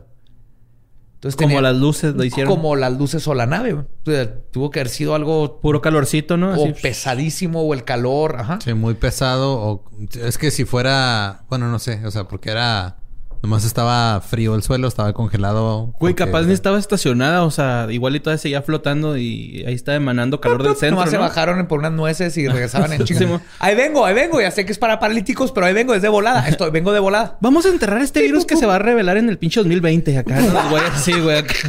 Así me los imagino, güey. Neta, güey. Córtale ahí. Las Sí. tres marcas este, que formaban este, este triángulo, perdón, era una de las cosas. Y además, en las huellas se encontraron, además de las huellas, encontraron ramas tiradas todo alrededor que se podían ver que venían de los árboles cercanos en donde la nave descendió. Incluso observaron que varias de las ramas, ramas rotas venían de la parte alta de los pinos, que medían entre 20 y 25 metros de altura. Entonces no es como que muy pelada que alguien se hubiera trepado y se hubiera puesto a romper ramitas a 25 metros de altura en un pino. Siempre pasa eso, ¿no, güey? También con el paso de Diatlov pasó algo así. eh, Sí, pero estas estaban cerquitas y es porque un vato se subió Ah, a cortar ramas. Estas eran a 25 metros Ya, ya, ya. en todos los árboles de alrededor. Esto se pone más chingón, güey. Después de hacer su reporte, los dos hombres decidieron ir a sus casas a dormir y tomarse una ducha. No habían dormido. güey. Burroughs llevó a Pennington a su casa, que quedaba a una cuadra de la de él. En el porche de la casa de Pennington estaba su esposa, María Pennington. Burroughs la saludó desde el jeep y luego le gritó, y cito, ¡Vimos un ovni! ¡We saw a fucking UFO! Digo que es mi Nice. tótem, güey. Este hombre lo amo, güey. Eso no lleva nada nomás de que estuvo bien awkward, pero me encantó esa parte de Burroughs donde... Y la esposa de ¡Hola, señora! Se emocionó, ¿no? Acá. ¡Vimos un ovni! ¡Nos vemos! ¡Nos vemos mañana, Pennington! Y la esposa de Pennington, ah, claro, le dices a tu amigo que, que vieron un ovni y vino a decirme y por eso no viniste a cenar, ¿verdad? No te he visto en dos días. Casi. Ponte a poner cosas en cajas es Boxing Day. En la madrugada del 27 de diciembre, aproximadamente a la una y media, Pennington despertó con una visión. Los ceros y uno que había visto al tocar la nave. Por más que intentaba volverse a dormir, la imagen de los números continuaba apareciendo en su mente. ¿Se le haciendo- grabó? Sí, se le grabó. Este, ya no se acordaba hasta que se despertó, pero empezó a hacer que se despertara cada 10 o 15 minutos. Finalmente decidió ir a la cocina y con un impulso incontrolable tomó una libreta y una pluma y comenzó a apuntar. A huevo. Los ceros y unos salían automáticamente de su mano, uno por uno. Uno, cero, cero, uno, cero. Llenó una página, luego otra, luego otra, y no fue hasta 45 minutos y 5 páginas después que finalmente la imagen del código binario dejó de pulsar en su cerebro. güey. Hasta que no terminó, Sí, sintió así como dio un último número y ya no le venían más números a la cabeza. Sintió que se relajó y al fin pudo regresar a dormir. Eh, güey, ¿te acuerdas la serie esa que vimos de Netflix que también hablaba de un vato que había visto vida y que no sé qué? Que el güey también apuntó una pinche fórmula así a la brava, güey, sin saber nada de física. Era el de El de Extraordinary, ¿no? Extraordinary. Ajá, pero ¿te acuerdas que hace eso mismo? Así el güey dice, ah, yo vi una fórmula y... Sí, hay Uh, varios. La apunta así seguidote, Sí. güey. Hay C varios- cuadrada es igual a A cuadrada más B cuadrada. Hay varios contactados o abducidos que, que, que expresan este tipo de, de fenómeno. Este tipo de escritura automática. La puedes adquirir con magia. Es un tipo Ajá. de... como técnica. Pero... Ah, pues Betty Barney Hill. Sí, lo hizo Betty. Betty Hill. también reprodujo un mapa est- estelar que no... Al menos que estuviera muy cabrona. Es más, todavía ten- tenía estrellas que todavía no, no No se sabían. Ajá. No, pues sí existían. Bueno, no se sabía... el- Sí, ya. Ajá. Sí existían, pero no se habían no descubierto. se habían Ajá. descubierto. Pues lo que Pennington no sabía era que mientras él se encontraba transcribiendo el aparente mensaje binario cósmico implantado en su cerebro, los autores habían vuelto. La piloto de 18 años, Lori Ann Bowen, estaba dando las rondas cerca de la parte norte de la base cuando vio las luces rojas, naranjas y blancas que habían sobrevolado la noche anterior. Luego la dio descender en otra parte del bosque y es cuando lo reportó al sargento O'Brien, quien lo reportó al diputado comandante de la base, el teniente coronel Holt. Holt despachó al teniente Bonnie Tamplin y al sargento Bobby Ball a investigar. Lorian Bowen, junto con el soldado Trementosi, Trementosi, estaban supervisando la misión de búsqueda por sus radios cuando de repente escucharon a Tamplin decir, y citó, Bob, Bob, ¿dónde estás? Y luego 10 minutos de silencio. Se cortó el- la comunicación. Tamblin luego contó que iban manejando en el jeep cuando un haz de luz iluminó al automóvil, seguido de una esfera pequeña de color azul que pasó volando a pocos metros de ellos. Y en este punto, el teniente, bueno, la teniente Tamplin se bajó del jeep y corrió despavorida de la escena, dejando su arma de fuego en el jeep. ¿Por qué, güey? El- Y, y esto es importante porque el- son reglas que no, no haces eso. Lo menos un Te marine. entrenan toda tu vida para que no hagas esas cosas. Entonces, esto nomás habla del pavor que sintió. Acuérdate Full Metal Jacket, ¿no? Sí. Y de hecho, después de este incidente, Tamplin fue revelada, re- relevada de su puesto y no la volvieron a ver jamás dentro de No los mames. militares. Pues que se mamó, dejó su rifle, güey. Ese mismo día, a las nueve y media de la noche, el teniente de seguridad de escuadrón Bruce Englund, un hombre descrito como maduro, con carácter fuerte y sensato, irrumpió en una reunión en el club de oficiales, visiblemente asustado y totalmente fuera de su porte. Se acercó al coronel Holt y le dijo, y cito, They're back. Volvieron. No mames. El coronel Holt. sí, o sea, Holt Hey, Holt volteó, ¿el McRib? ¡Fuga! Todos corriendo. ¡Cancelen todo! Olviden el caviar. Sí, o sea, ya es la tercera, es el- la tercera vez, güey, que, el- que reportan este pedo, güey. El coronel Holt decidió ir a investigar lo que estaba sucediendo para intentar resolver toda la conmoción que había arropado a la base por los últimos tres días. O sea, el güey ya estaba de que Sí, chingado. tengo que ya van- resolver este Ajá. pedo. Ajá. Sí, ya van muchos, güey. Estuvo. Formó un equipo de cinco personas que incluían al sargento Ball, al teniente England, el sargento Nevels, el sargento Bustinza y partieron a la zona donde se había reportado el tercer aterrizaje. Bueno, técnicamente el segundo, sí, porque fue aterrizaje, avistamiento, aterrizaje. Cuando iban en camino, se percataron que habían 50 o 60 personas de la base ya monitoreando de una forma u otra la situación sin, sin- sin supervisión. Ya Esto ya era un desmadre, güey. Que es lo más cabrón. O sea, hay un chingo de testigos para todo este caso. Cuando Holt y su equipo estaban a unos 40 metros del punto de impacto, el coronel comenzó a grabar lo que estaba viendo. Y esto es lo más vergas, güey. Pueden buscar y está la voz. O sea, trae una grabadora de mano y está grabando todo lo que está viendo. Este vato que fue a tratar de decir, están mamando. Ajá. Y no le salió. y cito, nuestras luces no sirven, los radios tampoco. Mandaré traer más luces mientras, mientras tomaremos medidas con el contador Geiger. Cuando llegaron a la zona, encontraron el mismo tipo de depresión en el suelo que había reportado Pennington. Tres círculos que formaban un triángulo equilátero. Esto era en otra zona. El mismo tipo de presión. Hay un disco de panda ahí tirado.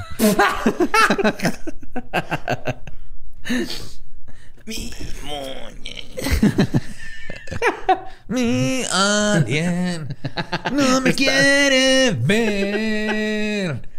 ¡Somos aliens! ¡Y estamos de vuelta! ¿Esa a quién se lo plagiaron? No. ¿A los aliens? Cuando tomaron medidas, las indentaciones no marcaban alto en el detector. Pero al medir la radiación justo en el centro de las tres, el detector de radiación comenzó a detectar bastantes este, grados muy altos. De radiación. Sí. O sea, el detector de radiación El- empezó a hacer su trabajo. Básicamente. Sí hay. Es un que chingo. se- se- se- se pone Suerte muy- con eso. Sí, sí, sí. Se pone muy redundante cuando hablas de Sí, man. detectores de radiación, detector radiación. El- al grado de que el operador del detector, Nevels, dijo, y cito, a la verga, aquí hay radiación. ¿Cuál es la palabra británica para verga? Cunt. Well, shit. Well, shit. Así. Sí, pero es que To no- the cock. que es radiación. To the cock. That's radiation. Eso no fue inglés, eso fue, como escocés irlandés. sí. El teniente England luego apuntó a unas abrasiones que tenían los árboles. Y cito, Coronel Holt, cada uno de estos árboles que están cercanos a lo que asumimos fue el lugar del aterrizaje, tienen abrasiones apuntando hacia la misma dirección, hacia el centro. Y estas citas que estoy haciendo vienen directo de las de la grabadora de voz. Holt luego se escucha diciendo, y cito, déjame ver, qué extraño, nunca había visto este tipo de daño en un árbol. Toma una muestra. Otro detalle importante que está documentado en la grabación de Holt es que England apunta a que todas las marcas en los árboles, además de apuntar hacia el centro, estaban también a la misma altura. Exactamente. Las marcas eran circulares con un diámetro de unos 40 centímetros y estaban situadas aproximadamente a metro y medio de la altura del árbol. Y la savia del árbol que había salido estaba completamente cristalizada. Lo cual sucede, pero tarda Mucho tiempo. mucho tiempo, al menos que le apliques calor. ¿Al revés? Sí. Órale, no sabía, güey. La cual, este, al ser examinada, esto es lo más cabrón, por un detec por, con el detector de radiación, marcaba cuatro clics. Así le decían. Cuántos clics daba es como eh, te, te estaban da- dando las, las medidas de radiación. ¿no? Mientras que la parte posterior del tronco no daba ningún clic. Ok. Sí, ya ahí vienen las, las medidas así de que eran tanto, pero el- en las grabaciones Se me hablan de está marcando seis Datsuns. ¿Qué hacemos? Sí, por ejemplo, ponle que lo que sí eran como eran como 10 clics. 10 clics este mamás te corre de aquí. El, no hay radiaciones, ningún clic. Este está dando cuatro clics enfrente del árbol, justo en la marca, pero atrás del árbol no había clics. Ok. Entonces, había radiación en la mancha, en el en la herida en el árbol, en la abrasión, pero atrás no había nada de radiación. Su investigación y documentación de la zona fue interrumpida, igual que con Pennington, por los ruidos de los animales del bosque en aparente estrés. Decidieron seguirlos y describen la misma escena. Animales de todo tipo huyendo de lo que claramente era otra esfera. eh, pero en esta ocasión dicen que era el tamaño de un automóvil que estaba flotando cerca de un rancho. Holt, junto con England y otros dos hombres, corrieron a investigar. Llegaron a la propiedad y comenzaron a brincar cercas para intentar llegar al objeto. Pero antes de alcanzarlo, simplemente desapareció. O por lo menos eso pensaron. A las 3.05 de la mañana, los radios de todos los soldados comenzaron a sonar.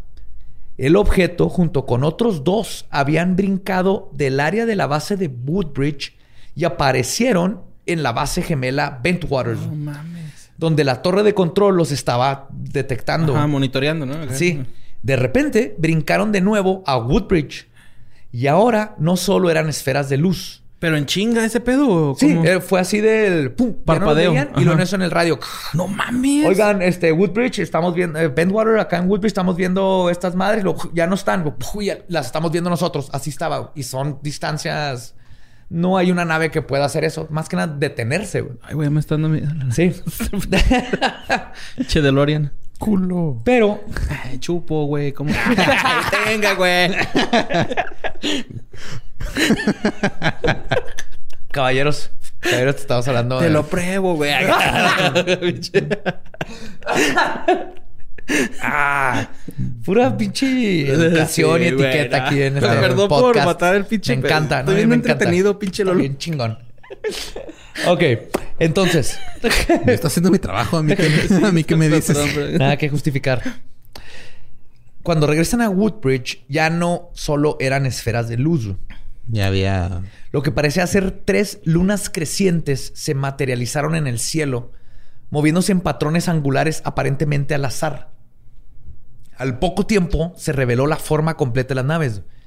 Eran circulares, con luces, con claras luces multicolores en sus costados, y parecía que estaban buscando algo.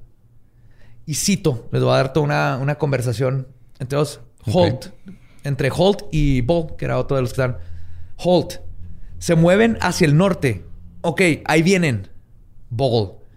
Holy shit. Puta madre. Mierda sagrada. Sí, mierda sagrada. Demonios. Recorcholis. Coño, que me cago en la hostia. Así le dijo. si lo hubiéramos traducido en, En castellano. En castellano. Que me cago en la hostia, Holger. Viene el platíbolo. Joder. Joder. Platíbolo. El platíbolo volador me Ah, está ¿te acuerdas de chupando las bolas. ¿Te acuerdas de esas galletas? Sí. Qué culeras habían. Pinche emperador de limón así igual, ¿no? Le dice Estaban Holt. chidas. Estamos observando lo que parece ser una luz que emana hasta el suelo. Ball. Mira los colores. Mierda. Holt. Esto es irreal. Y luego se suelta riendo, güey. O sea, de esos donde ya, ya estás así de Sí, que... ya. Güey. Ay, valimos verga, ¿no? Así. Sí, te cae de risa. Esto, esto es ridículo. Esto es irreal. Ya, ¿qué pedo, güey? Te, te, te rompe tu... Como cuando tienes un chorro de miedo, que hemos hablado mucho. Sí, te ríes porque ya no sabes qué está pasando. Sí, ya tu reacción. cerebro dices, es que a la verga, güey, vamos a reírnos, Sí, güey. ya. ya. ya, este, ese pinche fantasma, si nos va a sacar un ojo, pues que lo saque, güey. Que te Si lloras va- riéndote, ¿va, güey? Sí, sí. Así, Sí. Te va a borrar todas tus passwords de Facebook, pues ni modo, güey. Ya vamos a reírnos. Está Sí, pero ya descubrieron ya con la tecnología actual, ya analizando los patrones angulares de las tres lunas, se dieron cuenta que era la coreografía de All the Single Ladies, güey. All the single naves, all the single naves, all the single naves, all the single.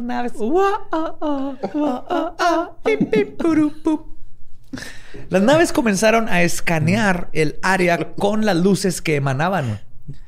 Era aparente que estaban haciendo alguna búsqueda de cuadrícula que duró entre 20 o 30 minutos. Como cuando los helicópteros de policía que sueltan la sí, luz. que sueltan la luz y igualito. empiezan a, igualito. a- a- a peinar áreas para revisar a y peinar, buscar. ajá. Ajá. Pero Pues estas se veían... peinetón. Parecía... Eran, Peinetón, eran al azar, pero se notaba que era este, el- en una cuadrícula porque se veía que estaban cubriendo todo el área, güey. Después de esto... Sí, de, güey, Ah, neta, a un alien se le perdió su lente de contacto cuando llegaron el primer día así. Ay, que sí es el pinche madre, güey, otra acá. vez. El Elliot y E E.T. Flip-flop. Perdiste tu lente otra vez. Sí. Chingada madre. pinche nombre. Grobulón, Grobulón. Está chido. Tenemos que regresar al bosque este. Aguas con el, el güey ese que el- se le salen cuatro pezones. Anda bien, anda bien pendiente de todo. Creo que se masturbó en la nave. De hecho, lávale el parabrisas, por favor. Se llama Badía, creo. No sé.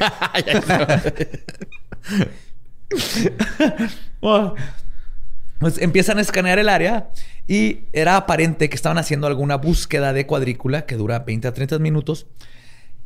Y en un punto se enfocaron por mucho tiempo en el área de armamento de la base Bentwaters. No mames. Después de eso, las tres naves desaparecieron tan rápido como se habían presentado. Ah, huevo. Y el incidente Rendlesham se convertiría en uno de los mejores documentados encuentros con objetos voladores no identificados en la historia. Desaparecieron tan rápido como cuando te llegó un mensaje en Tinder de, ah, me, me hice una prueba de embarazo. No. Pero hay dos preguntas muy importantes que responder. ¿Por qué tanto interés de estas naves por la base Bentwater? O sea, fueron tres días seguidos de sobrevuelos, aterrizajes y culminó con lo que parece ser una búsqueda. Eso es que eso es lo que parece. Sí, ¿va? ¿por qué Acá. tanta atención a estas pinches se les quedó un güey ahí, güey. Esa es una, güey, eh, que el- una que suponen, pero creo que la respuesta es otra, güey. Ok. Porque la respuesta puede ser que la razón por la cual este incidente fue, de hecho, escondido o suprimido, suprimido. Por todas las autoridades. Porque el, ahorita platicábamos, este, antes de grabar, este Pennington batalló un chingo para sacar esta historia. Fueron como 30 años para poderla sacar. Y no, y al parecer no tiene que ver tanto con este esconder a los extraterrestres o esconder la verdad, güey. Aquí lo que estaba pasando probablemente es que, si recuerdan, esto sucedió durante la Guerra Fría. Y los estadounidenses estaban operando en terreno británico, los cuales se promulgaron neutrales con la situación, por lo menos oficialmente. Pero resulta que la base Bentwaters escondía ojivas nucleares de los Estados Unidos, las cuales estaban guardadas en el área de armamento de la base, Por eso se culiaron, ¿va? donde las naves mostraron interés, donde estuvieron checando. güey. Los- Sí, otra- estos Cabrón. pinches changos otra vez se van a volar a la verga. Otra vez ahí están. Chingada madre. Quién sabe, a lo mejor fue un no, güey, estos güeyes tienen armas nucleares, nosotros no sabemos qué pedo con eso y fuga, ¿no? Aquí- Que no les dimos un pinche PlayStation y la- que se están matando. Ajá. Ah, y el no microondas. el microondas es extraterrestre, güey. Yo estoy seguro del micro, la tecnología del microondas. Es, la cosa más futurística que tener en tu Maravillosa, casa, güey. ¿ah? Maravillosa. Nadie sabe cómo funciona, nomás es que calienta cosas, güey. Y odia el papel aluminio porque igual Ajá. que los extraterrestres no les gusta porque no pueden leer la mente. Funciona excitando las moléculas de agua. ¿Cómo, cómo, cómo? A ver, ¿qué? Sí, ¿Es les- en serio? Sí, güey. O sea, el- por eso es el truco de si se te El hace arroz, duro ¿no? un pan y Ajá, lo pones con, con una, un vaso de agua, la humedad del agua se pasa al pan y ya no está duro. ¿Son microondas o algo microondas- sexual? No, el microondas, es neta, güey. O sea, el microondas funciona, bueno, o sea, sí es como calienta, o sea, como que provoca excitación en las moléculas. Ah, no Eh, mames. el- Gracias, Espinosa, Nuevo Orden Mundial. Oye, El microondas. que estoy tratando de ayudarte, pero bueno, está bien. ¿no? Reptilón. Mira, nomás te quiero decir, es, revisen cuándo fue Roswell y en cuántos años tuvimos un microondas. güey. Fue. Lo único que voy a decir es que no, no es magia, pero es tecnología alienígena. Ok. Tecnología alienígena. Por eso si le pones el papel aluminio, los, los aliens no saben qué estás comiendo y le echan chispas para que le quites. Porque todo esto es para saber qué comemos y luego nos lo van a vender. Ya cuando los alcancemos van a tener todos los restaurantes listos en Plutón y así para vender. Es mercadotecnia. Se llaman Applebee's. Todos de microondas, güey. ¿O chilis? Ay, güey. Pues bueno, regresando a lo que estaba, güey. Ya después de esta conversación no podemos criticar nunca más a Pati Navidad. No, güey. jamás. Pero sí, resulta que el- tenían este, ojivas nucleares. güey. Y los británicos niegan esto, obviamente. Pero hay suficiente evidencia, incluyendo reportes de periódicos y fotos, güey, con los ciudadanos de Suffolk protestando contra tener armas nucleares en su ciudad, güey. O sea, los ciudadanos sabían que habían armas nucleares, güey. Ah, pero antes de que pasara todo esto. Sí, antes de que pasara Ah, todo esto, los ciudadanos, pero esto comprueba que sí tenían, aunque lo nieguen los británicos y los gringos. Es que no se vale. O sea, los gringos se supone que no Ajá. tenían bombas nucleares allá, probablemente las tenían estratégicamente para tirarle a Rusia desde allá. Pero, y como los británicos era así de que esto es pedo entre ustedes dos, yo no me meto. El haber dejado que entraran con ojivas nucleares era una un- chingadera, güey. Entonces, eh, les preocupaba más eso, a, a mi parecer, Capaz que el ovni en sí. Sí, es lo que hacer eso es lo que se conoce en el arte de la guerra como una mamada. Y entonces, si esto hubiera salido a la luz en medio de la Guerra Fría, no solo los estadounidenses... Se hubiera esca- calentado la guerra, ¿no? Es lo que iba a decir. te, te odio, güey. Te- Era mi punchline. Era mi punchline. Duré tres días para, tener, para escribir ese punchline, güey. Ahí me tomó que medio vas tú con tu pinche habilidad natural de hacer punchlines. Es tuyo, es tuyo, güey. Gracias, Borre. Borre lo reconoce, güey. Pasará la historia. Regresemos, regresemos. Dale, dale, dale. No, esto nunca pasó. Pero se te chingó Dale. un poquito. Pero es tuyo, Badía. Es tuyo, güey. Tú úsalo. Guerra se calentaría como un microondas porque los microondas no salen. No, güey. No Y escalaría eso, la ya tensa situación nuclear contra Rusia porque pues todo está de la verga de la chingada ya. No, yo. No, no, pero tú estás madre, sería, se calentaría ajá, y escalaría la ya tensa situación nuclear contra Rusia. Sino que el- además chingaría esta postura neutral este, y la hubiera neutralizado. Sí, es que, o literalmente, sea, güey. Inglaterra quiso aplicar un Suiza y no le salió. No, ajá. ¿Un qué, perdón? Suiza. Suiza. Así que no, yo no me meto. Pues tienes ahí un, dos bases militares. Ajá, No aviento mames. piedritas, pero escondo la mano. Y llegaron los ovnis, así de que, "Ajá, mira, ese güey se cagó. No, básicamente eso llegaron a hacer. ¿Te acuerdas? Tú estabas así como que, y creo que nadie se dio ¿qué? cuenta, te cagaste en el ¿Qué salón. pedo con tu proyección, güey? Uh, nadie se dio cuenta que me cagué, güey.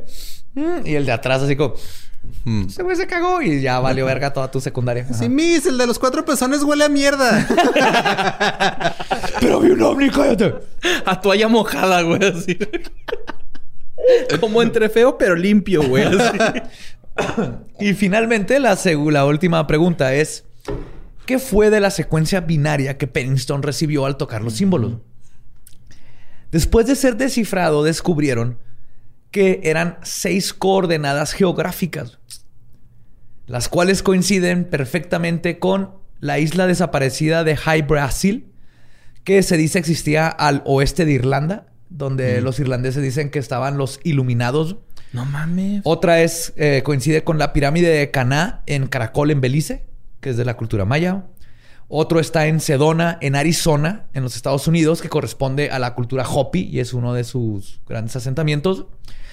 Obviamente, una coincide con la pirámide de, de Giza en Egipto.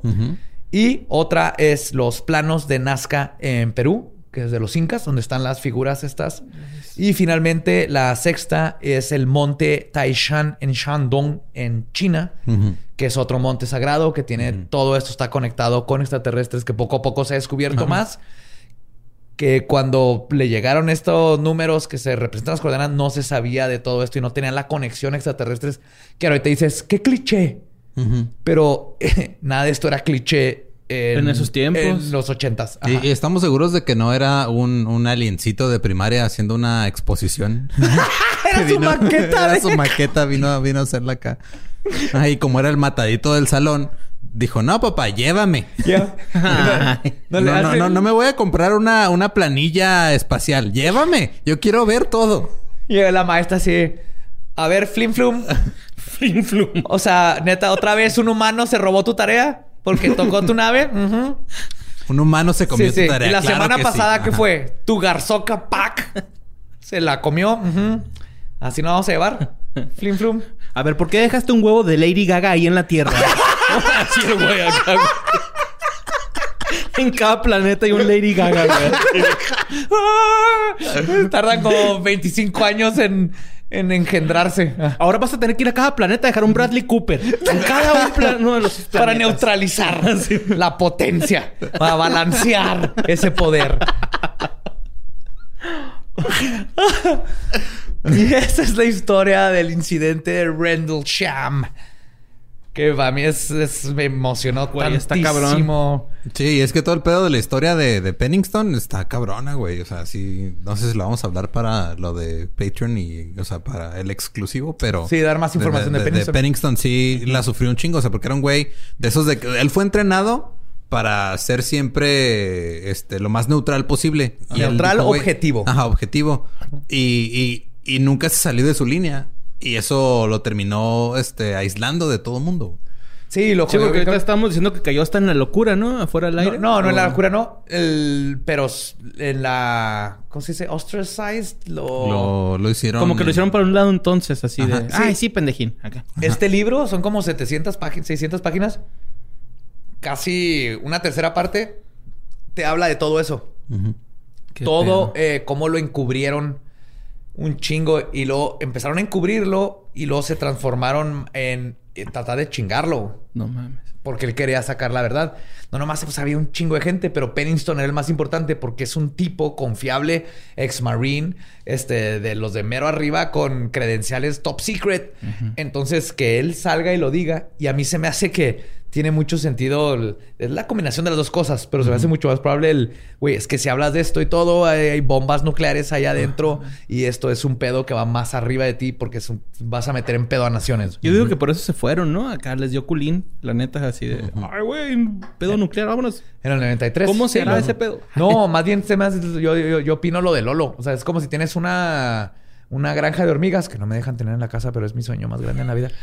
Una granja, pero sé que eventualmente Y, güey, se me va a caer y se me van a escapar y luego vez- van a dominar la casa y luego se van a empezar a comerse los platos. Nel, güey, la otra vez vi un en Ross bien vergas, güey. Acá de gel, güey. Te la va a comprar, güey, neta. Granja de, de- Sí, de gel. Pero imagínate, Sorry. pones, pones, Sorry, volteando a ver a Gabriel. pones una granja de hormigas, güey, y luego te vas de vacaciones a Tegucigalpa, ¿sí? A probar las almejas. Y luego regresas y las hormigas, güey, ya inventaron eh, este La dinamita. La dinamita, güey. Imagínate, está viendo y luego se están matando entre ellos y luego esclavizaron las hormigas, están más oscuras. Sí. Y, luego están- y luego ves, ves hormigas, ves, ves a, a las hormigas azules matando a las hormigas negras sin ningún motivo, güey. O sea, Ajá, se pone y bien loco este todo. desmadre. Entonces, ¿tú qué haces? Tú, No, tú como el que de la granja dices, ¿qué chingo están haciendo, güey? Sí, man. Y de repente una pinche hormiga, güey, logra deshacer el átomo, güey. Es como Ahí es donde dices, ah, Robots". no, espérate, ¿sabes qué? ¿Qué pedo ahí? Porque él o sea, eh, se están mamando Sí. todas, pero esto puede madrear mi mesa donde está todo el. el- De hecho, en es- mi es casa, Love. Death and Robots con Topher Grace, güey. Esa, ¿Es eso, esa, era la, este, ¿cómo se llama? La, la trama de la, de la secuela de Bichos, güey, pero no se logró hacer. Ajá. No consiguieron lana. Pero esa es una de O las sea, teorías que Flick equivalente. primero descubrió cómo deshacerse de los saltamontes y luego ya descubrió cómo deshacer el átomo, güey. Sí. cagadero. No Pero podemos es. poner esto en película. Hay que matarlas. Pero la teoría es eso, que nos han estado viendo, nos han estado viendo. Así que mira, los changos inventaron la música, qué bonito. Ah, inventaron el arte, wow. Sí, ah, Vergas mira. se están matando y ahora pueden destruir el átomo y madrear un planeta. Como las abejas Hay que que pueden- voltearlos a ver, ajá, o sea, hay que En- estarlos cuidando. En cualquier momento en que las abejas hagan nini, ya, valió verga, ¿no? La neta. Así que ya. Que hace poquito estaba viendo un dato, güey, de que... ¿Que unas son a- drones un- extraterrestres? No, un grupo de abejas, güey, siguió un carro por dos días porque adentro del carro iba su oveja reina, güey. No mames. Sí, güey, así dos días seguidos, güey, siguiendo el carro y al último nada, güey. ¿Pero se la regresaron? Pues yo espero que sí, güey, porque si no el vato que iba manejando se pasó de verga, güey. Sí. Ay, qué bonitas. Sí, güey, leales. Sí. Cuiden a las abejas, por favor. Sí, por favor, son drones extraterrestres que nos han ayudado a polinizar todo. A sobrevivir. Acabo de leer que muerden ciertas flores para que polinicen. Ah, no manches. Le- las muerden, ajá. Como murcielaguito o, o Ajá. mods. Ah, me Son- así. Ah. Son los fluffers de la polinización. Son los fluffers de la... Son los fluffers y los... Todos, güey. Son los porn stars de la polinización. Mm, yeah. Abejita, polinízame esta. Mm, flores. En fin, este... Jamás había sentido lo que era ñañara hasta ahorita, güey. Neta, güey. te Ese lo es el porn de abejas y la flora. Chingo. Ok, pues ya Pero podemos... ese es el fin. ¿no? Sí, sí, sí. Sé. Creo que nos desviamos un poco. Pero Ah, sigo queriendo una granja de, de hormigas. No, está bien. Este, eh, recuerden que nos pueden seguir a to- en todos lados. A nosotros como arroba leyendas podcast. A mí me pueden seguir como arroba ningún Eduardo. A mí en mis redes sociales como Mario López Capi. Y a mí me encuentra como Elba Diablo. Nuestro podcast ha terminado. Podemos irnos a pistear. Esto fue Palabra de Belzebub. Abrajadabra. Los amamos. Manténganse curiosos, misteriosos y macabrosos.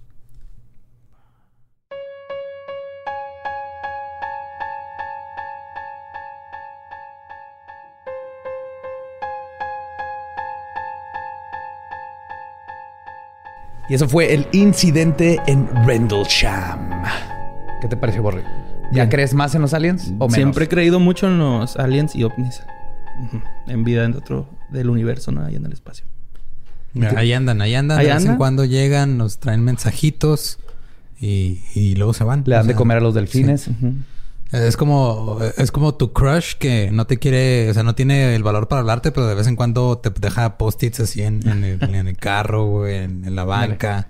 Oye, si todo el planeta es nomás como el acuario de pulpos de los aliens y sin querer salieron humanos, entonces tienen que venir a darles de comer a los pulpos, ver cómo van y ah, chingada, ahí andan los changos estos explotando bombas y matándose. Sí lo creo a veces. Es posible, es muy posible. Y hablando de matándose. Hoy quiero contarles algo que la neta sí está muy culero. Lo mandaron ahí al, al grupo y sí me agüité bien gacho, güey. En Guatemala, unos este, cristianos, o sea, digo, genéticamente son mayas. Ajá. Son maya quechi, se, se dice, creo. Es maya Q, apóstrofe echi, no sé cómo Ok. se pronuncia. Escuche. Pero son este, o sea, son cristianos ya de, o sea, profesan la religión cristiana. Eh, mataron a un médico maya. A un Medicine como- Man. Ajá. Eh, lo quemaron vivo. Lo- Ay, no mames. No mames. A Don Domingo.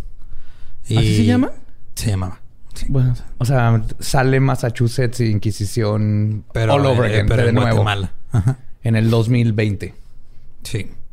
Sí, o sea, ahí este... ahí- ahí le están tomando fotos. Lo, lo grabaron con los Aparte, celulares. ¿lo grabaron, güey? Sí, güey. O sea, estuvo... O sea, se- no, no, no quise ver el video. Nomás vi como una donde lo describen. Pero se ve... O sea, que anda corriendo desesperado en llamas y no lo están ayudando. mames, güey. Está, este, y el video lo subieron y le pusieron así, lo quemaron por brujo. Y dice, güey. Pero según este, un colega de Don Domingo Choc, que se, se llamaba, dice que Choc era un guía espiritual y era un médico maya. Y era integrante de equipos de investigación científica sobre plantas medicinales. O sea, les tiraba paro a, Claro. a científicos. Ayahuasca y todos los etnógenos. Etneógenos, creo que sí. Como aquí los tarahumaras, ¿no? Que también aportan un chingo con las esporas de los hongos, güey. Ah, no sabía eso. Sí, güey. De hecho, eh, mi señora está estudiando uno y creo que ya es de las pocas personas que lo estudia en, en México. Y es una espora, es- no me acuerdo, se llama Astreus, no me acuerdo bien el nombre, pero haz de cuenta que los tarahumaras tienen lesiones y luego se lo se untan las esporas ahí y curan. O sea, What? saca un pedo así chido, güey. Qué loco. Ujú. ¿Es el que les hace correr sin este maratones en, guar- en guaraches? ¿o No, es? No, ese es otro hongo. Quién sabe, pero sí.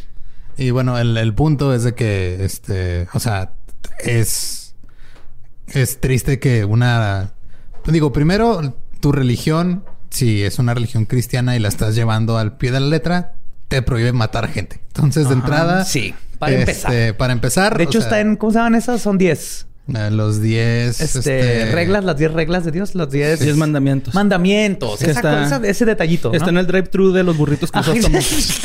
Así es. Referencia súper juarense. Ajá, pero sí. algún día vienen a Juárez y comen burritos y hay 10 mandamientos en la barda, este... Vinieron es- al McDonald's de burritos. De burritos.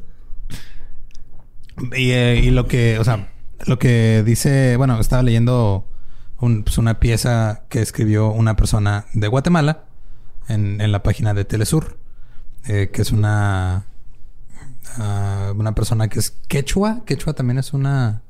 Es que soy malísimo con los nombres de indígenas, güey. No sé cómo se pronuncia, no sé nada. Sí, pero somos una tribu nativa, ¿no? Ajá, y él dice que este el problema es que el, o sea, el indígena cuando se vuelve cristiano está renunciando a sus raíces Eso como indígena Es impresionante eso. y luego se pone en, En contra, contra. de sus mismas raíces al grado de quemar viva a un señor. Un señor que ha ayudado a la comunidad, que les enseña Ajá. de plantas, que... y todo por una mentalidad retrógrada que ni siquiera viene en la Biblia. O sea, inclusive si, le- si siguen la Biblia ahí, Jesús nunca quemó brujas. Ujú. O sea, es una mentalidad que viene del ya la, la institución de la iglesia y la Inquisición y todas estas ideas súper primitivas y es bien triste darte cuenta que en el 2020 siguen pasando. Sí, y el punto que hace esta persona en, en la, en, en su pieza de opinión que escribe es precisamente eso, que dice, es que honestamente aquí cultural, eh, culturalmente aquí en Guatemala pasa mucho eso. O sea, hay muchas, hay muchas personas de origen maya o descendencia maya que se han, les, les impusieron la religión hace cientos de años. Entonces viven en esta como disonancia de soy un maya cristiano que está Que tiene en contra de sus, ajá, que está en contra de sus propias raíces. Wow. Y pues, este, digo, está culero. O sea, Pues es un linchamiento, güey, a fin de cuentas, ¿no? Sí. O sea, Un linchamiento sin sentido Pues, ajá, contra sí, una güey. persona que te... Y aunque ese fuera un, un brujo malo que hace maldiciones y tiene sus cuervos y se puede transformar en lobo, no tienes por qué matarlo. no. Nomás porque no cree en, en, En lo que tu tú religión. crees. Es que eso es lo más triste de todo. Aparte, como, como dices, güey, o sea, pues su religión dice que no lo hagan, ¿no? O sea, es, Sí, es lo más es contradictorio. de todo. Lo más irónico de todo.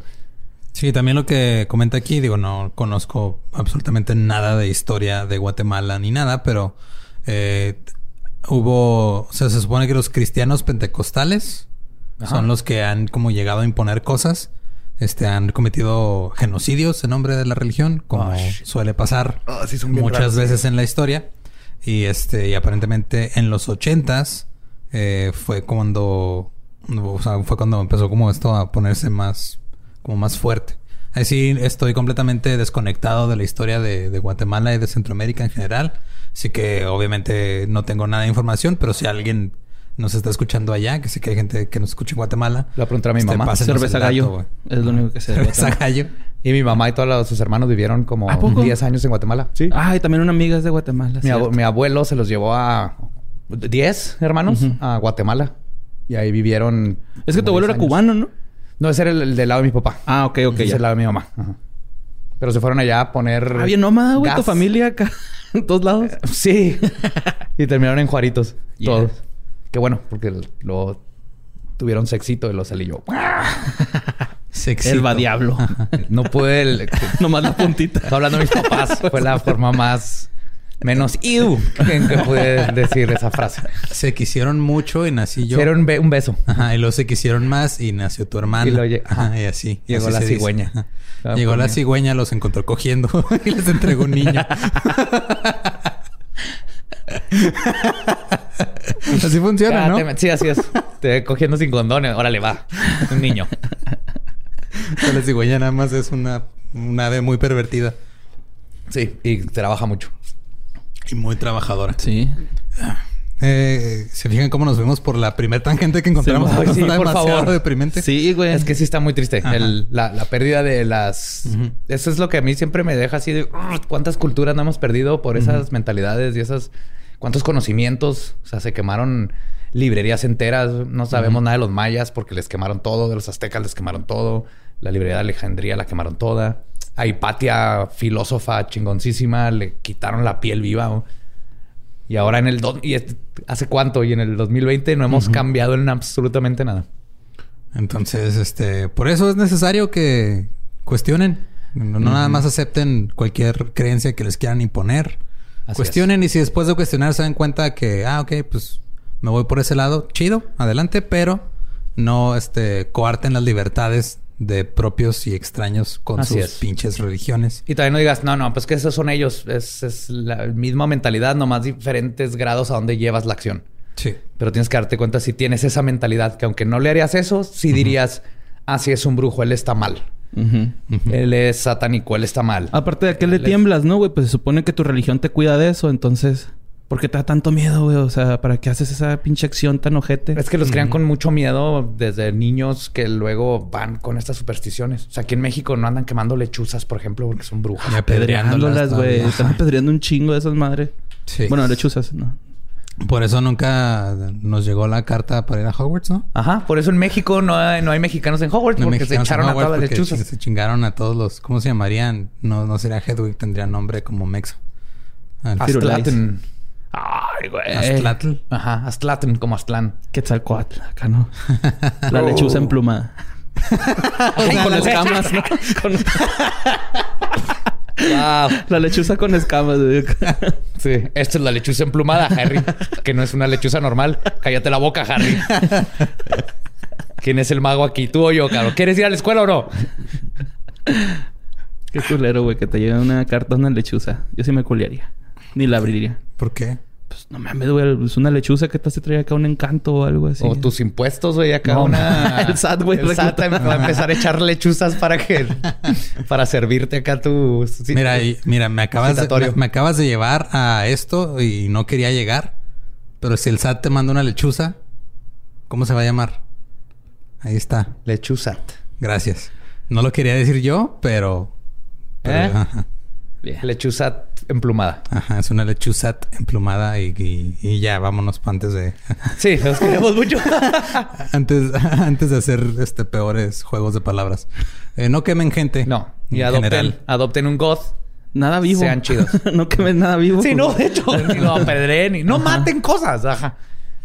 Como no, como regla general. ¿no? Ajá. Sí, sí, sí, Trata de llevar tu vida a gusto. Sí, y no, y no impongan sus creencias sobre otros. Eso es lo más importante, porque al matar es el extremo, pero esos microcatolicismos o mi- microreligionismos, Ujú. donde tomas piensas que alguien está mal porque no es católico o que este, impones Sí, o esas cositas. No es cristiano o O, porque ajá, no es... o que el, este, se está vistiendo así. Porque muchos de los de, ah, se viste así y por eso está mal, viene de, de partes religiosas. No viene...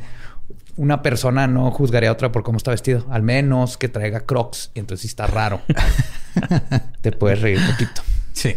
Más si es tu amigo. Y obviamente si ves una persona con crocs, no la vas a ir a quemar. No. Porque ya tiene que vivir con ser una persona que usa crocs en público. Sí, Entonces, y la respetas como persona y le respetas sus creencias, nomás. Lo que sí, este... Traes Crocs. Lo, eh, lo que sí me he fijado es de que la gente que trabaja en hospitales siempre trae crocs porque aparentemente es demasiado cómodo. Ah, sí, pero esos son zapatos de trabajo. Sí, ahí sí como las botas con la de punta de, De acero. fierro. No es algo que llevarías a una boda, pero lo necesitas para que no te revienten los dedos.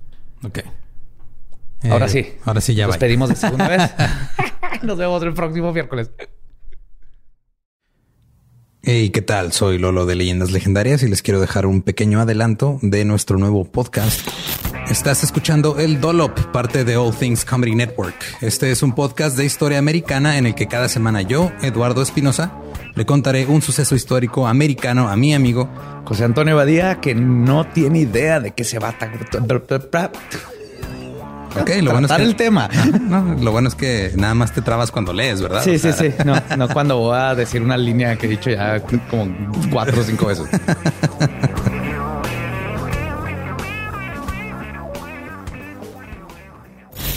De joven comenzó a trabajar en barcos y en 1816 fue capturado por el pirata Jean Lafitte en la costa sur de Texas. Güey, ese será mi sueño. Ok, top uno, que me secuestren este, extraterrestres. Número dos, tiene que ser que me secuestren piratas. Estén pendientes y suscríbanse a El Dolop.